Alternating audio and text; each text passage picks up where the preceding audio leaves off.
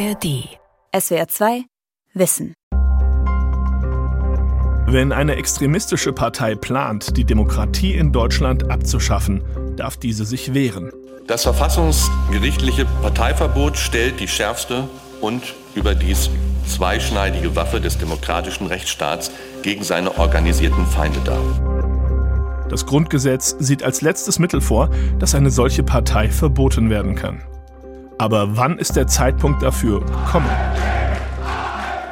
Wenn Rechtsradikale einmal auf demokratischem Wege die Macht übernommen haben, war das die letzte demokratische Wahl. Und das möchte ich nicht erst ausprobieren. Sollte die AfD verboten werden? Das fordern immer mehr Politiker, wie Marco Wanderwitz von der CDU. Aber wäre es überhaupt politisch sinnvoll, das schärfste Schwert des Rechtsstaats gegen die AfD zu führen? In der Geschichte der BRD sind Parteienverbote äußerst selten. Die Hürden dafür sind hoch. Parteienverbote. Wann die Demokratie sich wehren muss. Von Christoph Kehlbach, ARD Rechtsredaktion. 2013 war die AfD von Wirtschaftsprofessoren gegründet worden, als liberal-konservative Alternative zu Angela Merkels Kurs bei der Euro-Rettung. Doch die Partei hat sich im Laufe ihrer kurzen Geschichte immer weiter nach rechts entwickelt. Die Wirtschafts- und Finanzpolitik trat mehr und mehr in den Hintergrund. Speziell ab 2015 setzte die AfD auf einen extremen Anti-Flüchtlingskurs, bediente auch immer wieder Vorurteile gegen Ausländer in Deutschland, wie André Poggenburg 2018, damals Landeschef der AfD in Sachsen-Anhalt. Inzwischen hat er die Partei verlassen. Diese Kameltreiber sollen sich dorthin scheren, wo sie hingehören. Weit, weit, weit hinter dem Bosporus zu ihren Lehmhütten und Vielweibern. Hier haben sie nichts zu suchen und nichts zu melden. Punkt. In der Wählergunst hat das der Partei nicht geschadet. Im Gegenteil, die AfD zog in den Bundestag und in fast alle Landesparlamente ein. Gerade in Ostdeutschland ist sie inzwischen eine feste Größe. In einigen Regionen ist sie die stärkste Partei. Viele sehen die AfD im Parteienspektrum ganz rechts außen angekommen.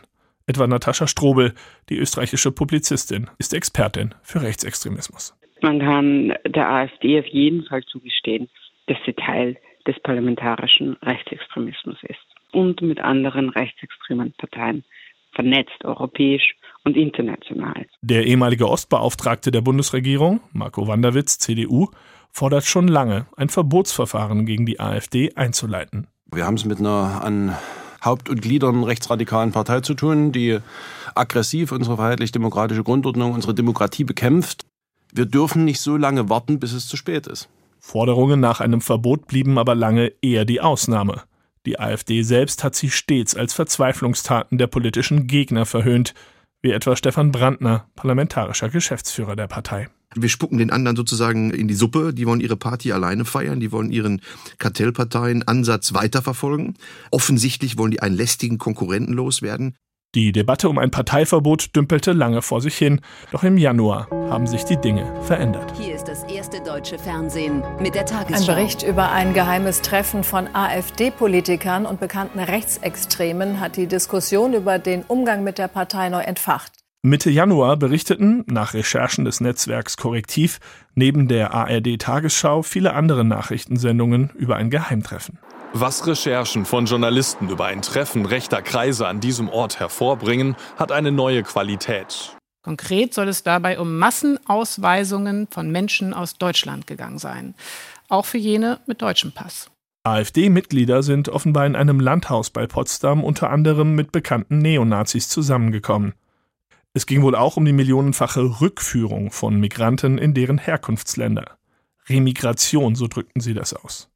Gemeint waren zudem deutsche Staatsbürger ausländischer Herkunft, die sich nicht ausreichend assimiliert hätten. Die Recherchen brachten viel in Bewegung, auch in der Zivilgesellschaft. Hunderttausende kamen und kommen immer noch zu Demonstrationen zusammen. Alle zusammen! 800.000 Bürgerinnen und Bürger haben bis zum 31. Januar eine Petition unterschrieben, die die Prüfung eines Verbotsantrages fordert. Gleichzeitig vermehrten sich die politischen Stimmen, die ein Parteiverbotsverfahren gegen die AfD zumindest prüfen wollen. Dazu gehört Schleswig-Holsteins Ministerpräsident Daniel Günther. Wir merken ja im Moment, was auch im Hintergrund vorbereitet wird, was die planen, dass die Menschen mit Migrationshintergrund aus unserem Land vertreiben wollen. Also genau die Mechanismen, die vor 100 Jahren auch schon mal gegriffen haben. Und da müssen wir doch in Deutschland irgendwann mal aufwachen und sagen, die Zeiten wollten wir doch nie wieder.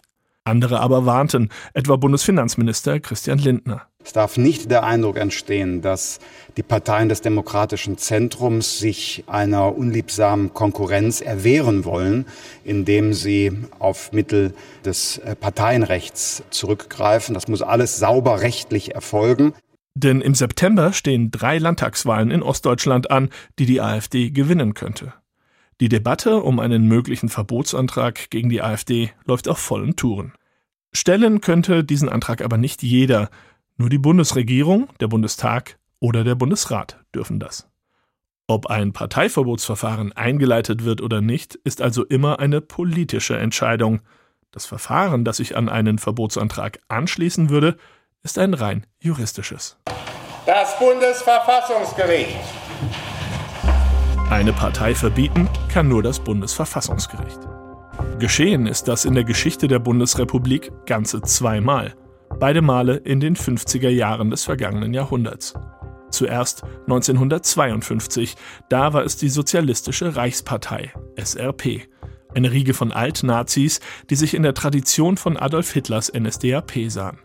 Sieben Jahre nach Ende des Zweiten Weltkriegs urteilte Karlsruhe, der Vorgang einer Unterwühlung und schließlichen Beseitigung der Demokratie durch die Nationalsozialisten soll sich nicht in dieser oder ähnlicher Form wiederholen. Und dann 1956 das zweite Verbot, die KPD. Erstens, die Kommunistische Partei Deutschlands ist verfassungswidrig.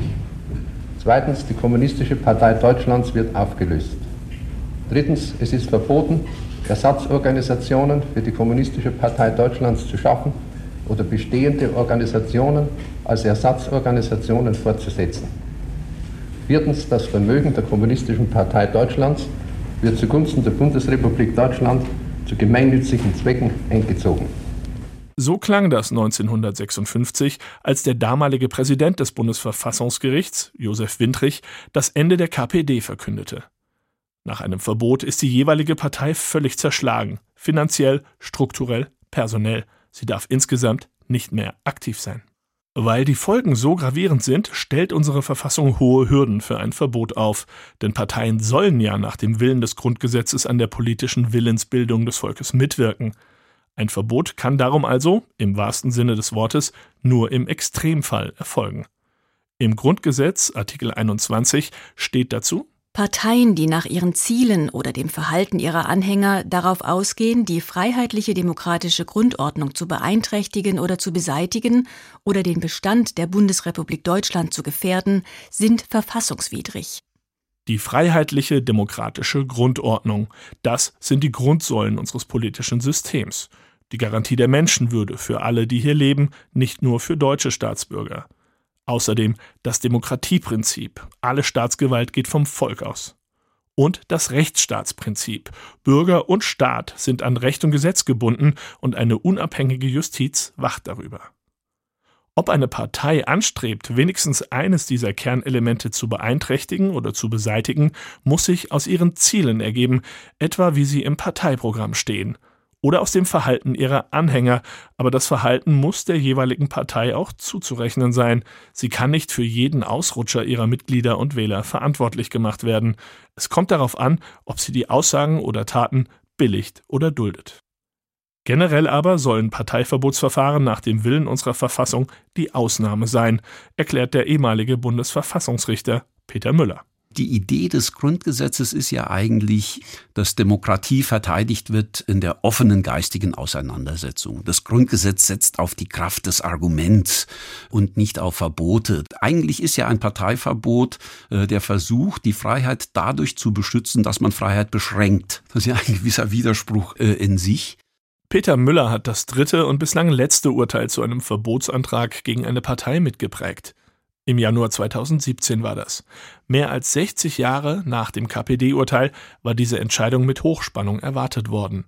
auch weil Politiker und Politikerinnen, juristische Fachleute und Medienvertreter nach so langer Zeit nicht wussten, wie hoch setzt Karlsruhe inzwischen die Hürden für ein Verbot. Es ging diesmal um die rechtsextremistische NPD.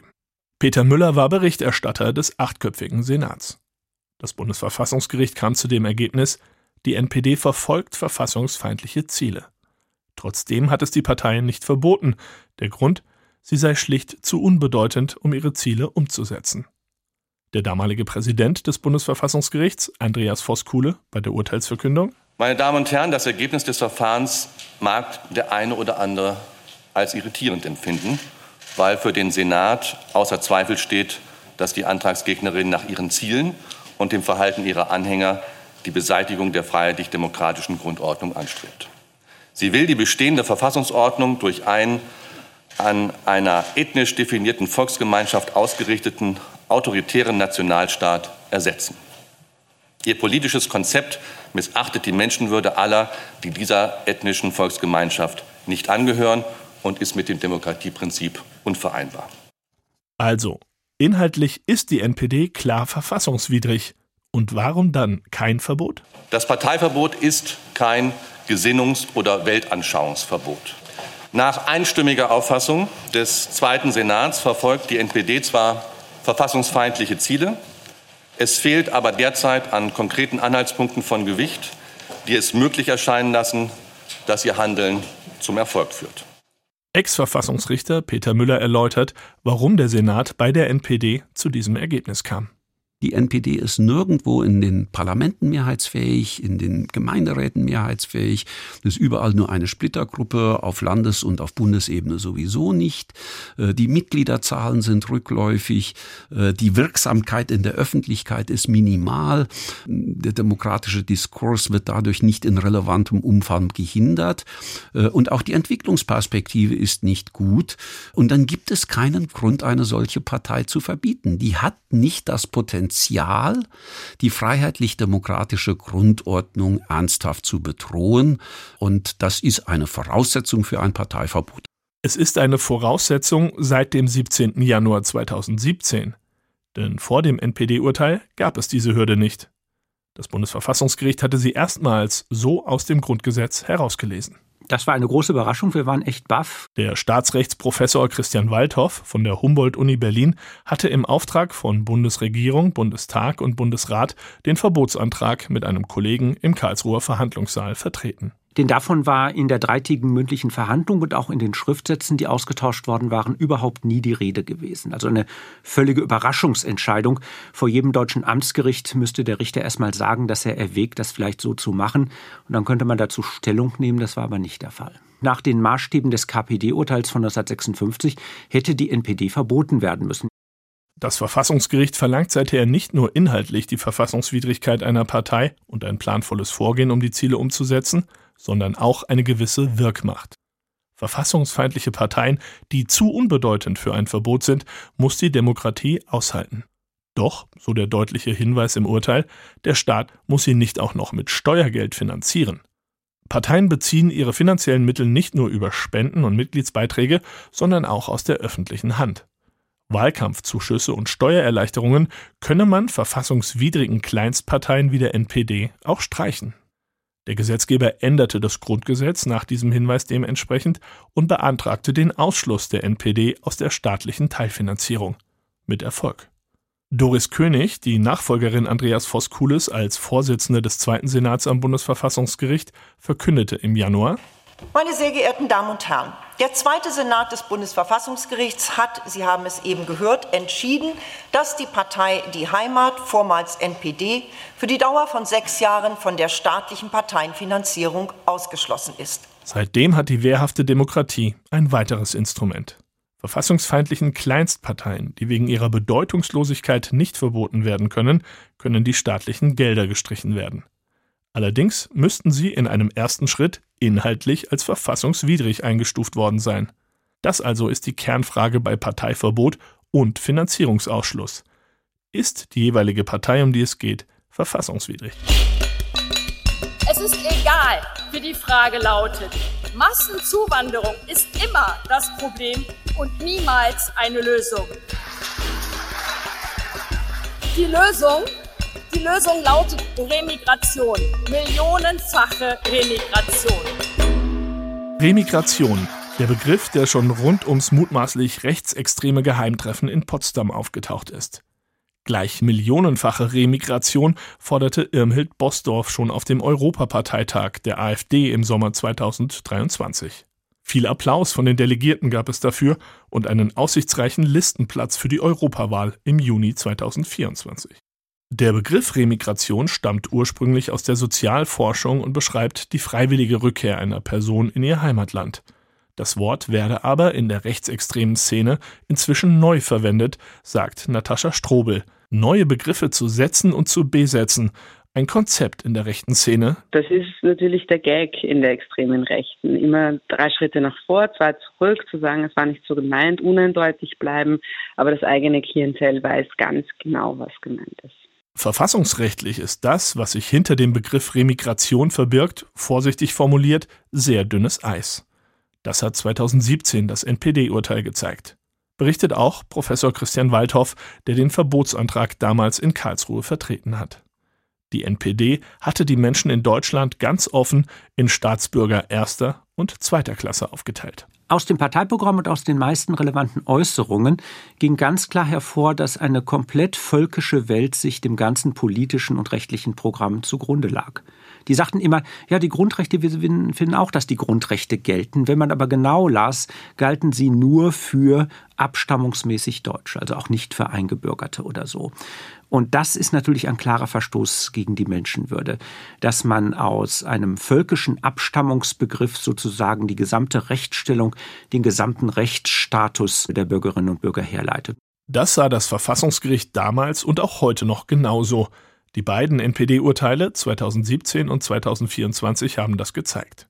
Heißt also, sollte die AfD mit all ihrer politischen Wirkmacht versuchen, ein vergleichbares Menschenbild, wie es die NPD pflegt, planvoll umzusetzen, wäre das ein Ansatzpunkt für ein Verbotsverfahren. Allerdings aus dem Grundsatzprogramm der AfD ergibt sich das nicht unbedingt.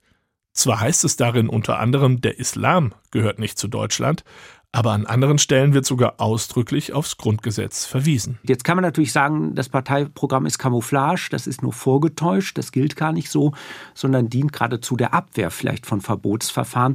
Das müsste man aber dann durch hinreichende sonstige Äußerungen und Aktivitäten eben nachweisen. Also einfacher wird es dadurch nicht. So der Staatsrechtler Christian Waldhoff.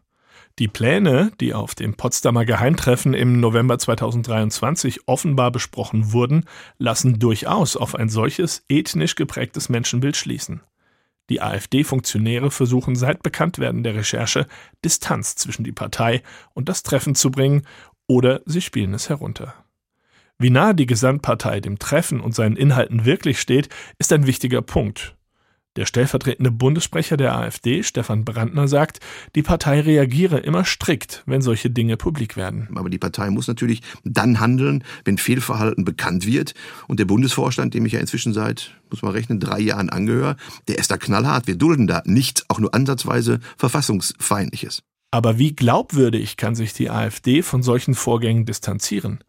Wenn man bedenkt, dass AfD-Politiker auf Social Media nochmal nachgelegt haben in Sachen Remigration – und wenn man bedenkt, dass es schon auf dem Europaparteitag offenbar in eine ähnliche Richtung gegangen ist, wie später in Potsdam. Die Lösung lautet Remigration, millionenfache Remigration. Reicht das, um der AfD als Gesamtpartei ein verfassungswidriges Menschenbild anzulasten? So schrecklich jetzt diese Vorkommnisse in dem Potsdamer Hotel waren, das sind natürlich punktuelle Ereignisse. So die Einschätzung von Professor Christian Waldhoff. Es würde nicht ausreichen, dass es ein oder zwei solche Vorkommnisse gibt, sondern man müsste das, müsste das auf die Gesamtpartei in der Fläche über relevante Zeiträume hin nachweisen können. Vor den Enthüllungen des Potsdamer Treffens gab es in der AfD schon den Fall Birgit Malsack-Winkemann. Als Abgeordnete saß die Juristin für die AfD bis 2021 im Bundestag. Im Dezember 2022 fiel ihr Name in einem anderen Zusammenhang. Die Tagesschau berichtete damals über Malsack-Winkemann. In den frühen Morgenstunden waren sie und 24 andere Beschuldigte festgenommen worden. Gegen 27 weitere wird ebenfalls ermittelt. Birgit Malsack-Winkemann soll laut Generalbundesanwalt an den Planungen für einen Staatsstreich beteiligt gewesen sein. Die Mitglieder sollen das Ziel gehabt haben, den Bundestag zu stürmen, die demokratische Grundordnung zu überwinden und durch eine eigene Staatsform zu ersetzen. Dazu soll die Gruppe einen militärischen Arm gebildet haben, der für den Umsturz Waffen besorgen und auch Tote in Kauf nehmen wollte. Schon zu ihrer Zeit im Bundestag habe Malsack Winkelmann andere Mitglieder der mutmaßlichen terroristischen Vereinigung im Reichstagsgebäude herumgeführt, um es für einen bewaffneten Angriff auszukundschaften. Der Generalbundesanwalt hat inzwischen Anklage erhoben. Seit mehr als einem Jahr sitzt sie in Untersuchungshaft und bekommt dort offenbar Besuch von AfD-Politikern. Aktuelle Bundestagsabgeordnete der AfD haben sich laut Recherchen von RTL und Stern im Gefängnis Dauergenehmigungen für Besuche geholt. Das habe aber nur persönliche Gründe und stehe in keinem Zusammenhang mit der Arbeit der AfD-Fraktion, sagt die AfD-Fraktion. Aus der Partei ausgeschlossen wurde Malsack Winkemann auch nicht. Ein Ausschlussverfahren wurde bislang auch noch nicht eingeleitet. Das werde derzeit noch geprüft, so ihr AfD-Landesverband Berlin. Es sind einzelne Mosaiksteine. Wer mit einem Verbotsverfahren Erfolg beim Bundesverfassungsgericht haben wollte, bräuchte viele davon und handfeste Belege.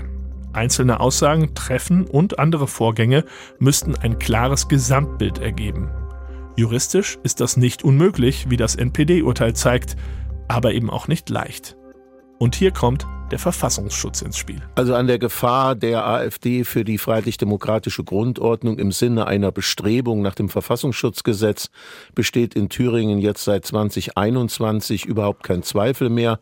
Das ist das Datum, zu dem wir die AfD in Thüringen als gesichert rechtsextremistische Bestrebung eingestuft haben und das auch öffentlich gemacht haben. So Stefan Kramer, Präsident des Landesverfassungsschutzes in Thüringen.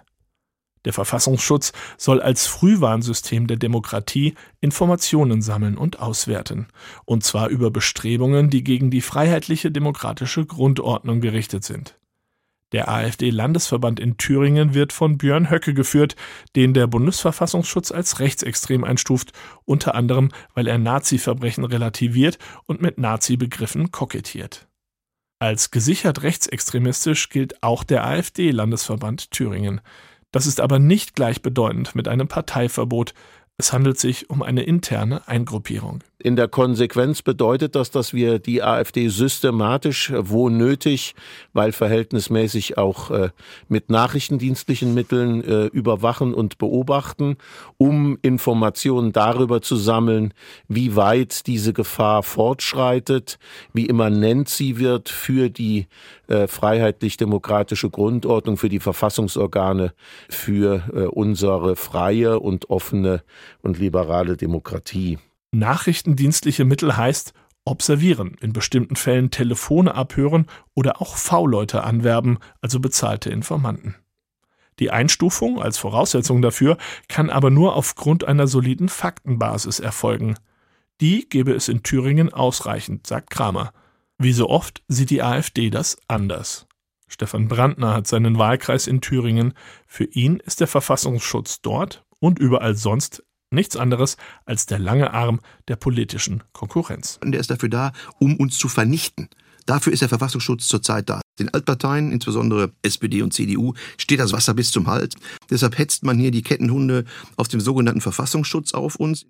Rechtsstaat heißt aber auch, die AfD könnte das Vorgehen des Verfassungsschutzes vor Gericht überprüfen lassen. Das will sie in Thüringen aber gar nicht, vermutet Verfassungsschützer Stefan Kramer. Die Partei hat aber bis zum heutigen Tag nie gegen die Einstufungsvermerke selber geklagt, denn das hätte zur Folge gehabt, dass ein Verwaltungsgericht dann unser Tun und Handeln äh, nachgeprüft hätte und mit einem entsprechenden Urteil entweder dann uns Recht gegeben hätte oder der AfD. Diese Auseinandersetzung ist die AfD gezielt aus dem Weg gegangen, weil sie so natürlich viel besser den Opferstatus noch nutzen kann. Anderswo klagt die AfD sehr wohl gegen den Verfassungsschutz, denn auch auf Bundesebene wird die Gesamtpartei beobachtet, als Verdachtsfall. Das Verwaltungsgericht Köln hatte Klagen der AfD gegen den Bundesverfassungsschutz weitgehend abgewiesen und die Einstufung als Verdachtsfall damit bestätigt. Nun aber geht es in der nächsten Instanz weiter. Mitte März wird das Oberverwaltungsgericht in Münster über die Berufung der AfD verhandeln. Das Urteil dort könnte wichtige Erkenntnisse für ein mögliches Verbotsverfahren in Karlsruhe bringen. Wer in Karlsruhe ein Parteiverbot beantragt, kann wohl einige Beweise des Verfassungsschutzes übernehmen, aber nicht alle. Nötig ist ein eigener Antrag mit einer eigenen Beweissammlung. Dabei müssen die Antragsteller Erkenntnisse, die durch V-Leute oder verdeckte Ermittler zustande gekommen sind, wieder aussortieren. Denn das Verbot einer Partei setzt ihre Staatsferne voraus. Das bedeutet, dass in ihren Gremien keine V-Leute aktiv sein dürfen. Diese müssten aus den Führungsebenen der Partei entfernt, abgeschaltet werden. Aus diesen Gründen ist vor rund 20 Jahren schon ein erstes Verbotsverfahren gegen die NPD gescheitert, bevor es ein Urteil gab. Laut Gesetz ist es übrigens möglich, dass das Bundesverfassungsgericht die Feststellung der Verfassungswidrigkeit auf einen oder mehrere Landesverbände beschränkt, also nicht die gesamte Partei verbietet. Ob man den Antrag auch gleich auf das Verbot nur eines oder mehrerer Landesverbände stellen kann, ist unter Juristen umstritten. Das ist rechtliches Neuland. Natürlich würde ein Verbotsverfahren nicht den Rechtsextremismus in Deutschland beenden. Die Wähler und Wählerinnen einer Partei und ihre Ansichten kann man nicht verbieten. Das kann und soll ein Verbotsverfahren auch gar nicht leisten. Eigentlich muss das primäre Bestreben sein, dafür Sorge zu tragen, dass erst gar nicht eine Situation entsteht, in der die Demokratie sich nur noch dadurch helfen kann, dass sie einen Antrag auf, den, auf das Verbot einer Partei stellt. Gefordert ist das Engagement der Demokraten findet der Ex-Verfassungsrichter Peter Müller. In Deutschland ist schon einmal eine Demokratie zugrunde gegangen, weil zu wenige bereit waren, sich in ihren Dienst zu stellen, weil zu, viel, zu viele geschwiegen und weggeschaut haben. An dieser äh, Herausforderung hat sich nichts geändert. Der Kampf gegen den Extremismus als eine gesamtgesellschaftliche Aufgabe. Ähnlich sieht das der Demokratie- und Parteienforscher Professor Wolfgang Merkel. Er rät zur Zurückhaltung. Wir begreifen uns unbedingt als eine liberale, pluralistische äh, Demokratie.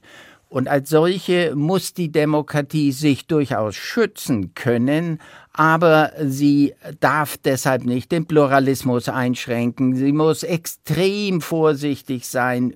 Da ist man relativ schnell auf einer abschüssigen und klitschigen Ebene, auf der die liberale Demokratie ins Illiberale abrutschen kann. Pluralismus auch im Angesicht der Gefahr für unsere Verfassung? Das Grundgesetz hält ausdrücklich Verfahren zum Schutz der Demokratie bereit. Diese zu gebrauchen sollte nicht per se ausgeschlossen sein, findet Publizistin Natascha Strobel. Aber es ist der letzte Joker, den man ziehen kann, wenn man die Demokratie verteidigen will.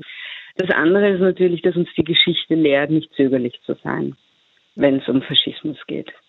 Denn umso, umso mehr er wachsen kann, umso mehr Ressourcen er bekommt, umso mehr er sich innerhalb der Demokratie ausbreiten kann, umso unmöglicher wird es im Verlauf dann noch etwas zu tun.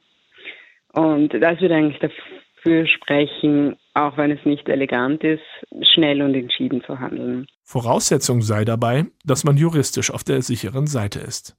Gesellschaftlich könnte ein Verbotsverfahren viel auslösen, gerade bei einer großen Partei wie der AfD. Wähler und Wählerinnen könnten sich weiter radikalisieren. Strukturen, die man momentan über den Verfassungsschutz zumindest im Blick hat, könnten sich nach einem Verbot in den Untergrund verlagern. Führungsfiguren der Partei könnten in der rechtsextremen Szene einen Märtyrerstatus erlangen. Ein zu langes Zögern könnte andernfalls bedeuten, dass der Staat die Demokratie ihren Feinden überlässt. Es gilt also viel abzuwägen bei der Frage, ob ein Verbotsantrag gestellt werden sollte oder nicht. Weit über die juristischen Fragen hinaus. Die falsche Entscheidung könnte gravierende Konsequenzen haben. SWR 2 Wissen. Parteienverbote, wann die Demokratie sich wehren muss. Autor und Sprecher Christoph Kebach, Redaktion Sonja Striegel. SWR 2 Wissen. Alle Folgen in der ARD Audiothek. Manuskripte und weitere Informationen unter swr2wissen.de.